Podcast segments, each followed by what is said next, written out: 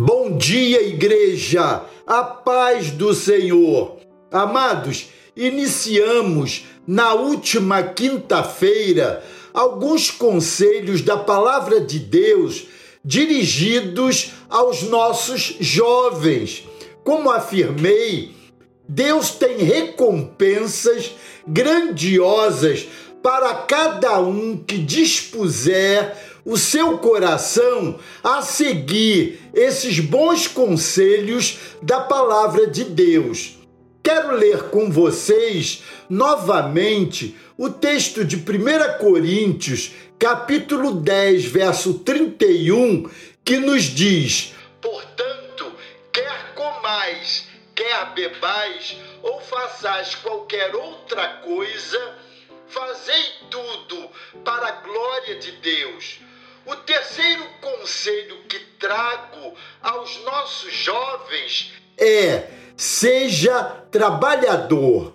O trabalho não é castigo de Deus como consequência do pecado. Ele já existia, pois Adão e Eva cuidavam do jardim, da área designada por Deus para a subsistência deles, conforme Gênesis capítulo 1, versos 26 a 31. O trabalho dignifica o homem.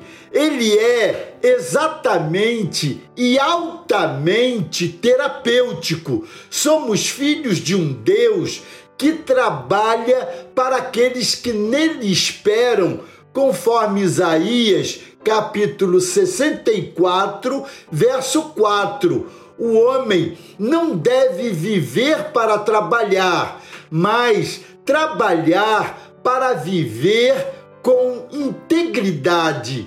O trabalho honesto traz manutenção pessoal, também para a família. Faz muito bem a quem trabalha e traz progresso para a sua comunidade e para o Brasil. O trabalho, como disse, não é consequência do pecado, mas do trabalho resultam bênçãos sempre testemunhadas por aqueles que buscam essa relação com honestidade e dentro dos padrões anunciados na palavra de Deus. O meu quarto conselho aqui é: seja estudioso. O jovem aplicado aos estudos tem grande chance de prosperar na vida. Estudar é crescer mentalmente, quando se adquire um conhecimento, este se torna um patrimônio muito valioso. Estamos na era do conhecimento, das tecnologias, do desenvolvimento sustentável. Quando estudamos, crescemos profissionalmente e tornamos-nos veteranos do conhecimento para o progresso de uma sociedade e de um país. Monteiro Lobato já dizia: um país se faz com homens e livros. Quando somos aplicados ao estudo, podemos sair na frente, adquirimos a capacidade de ler entender, escrever e falar melhor.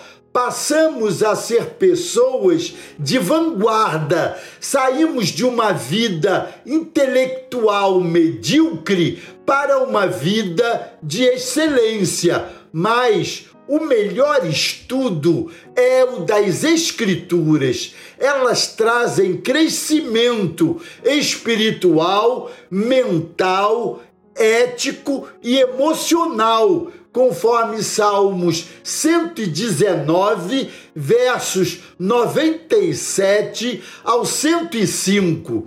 O estudo e a aplicação das Escrituras à vida dos jovens trazem benefícios incomparáveis. Jovens, Esses são os meus conselhos a vocês.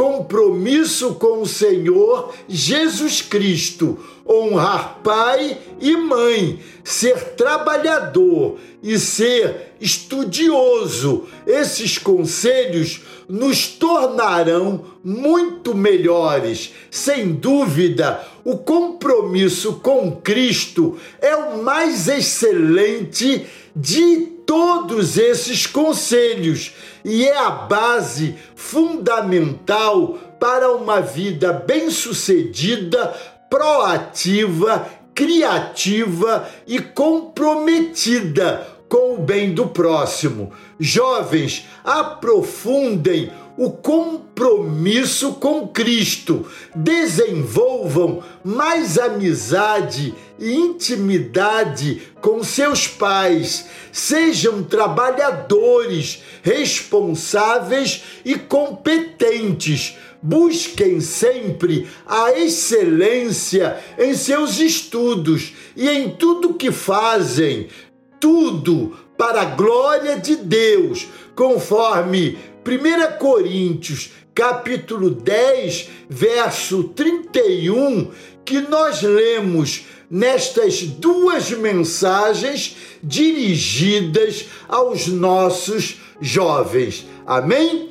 Glória a Deus. Deus os abençoe.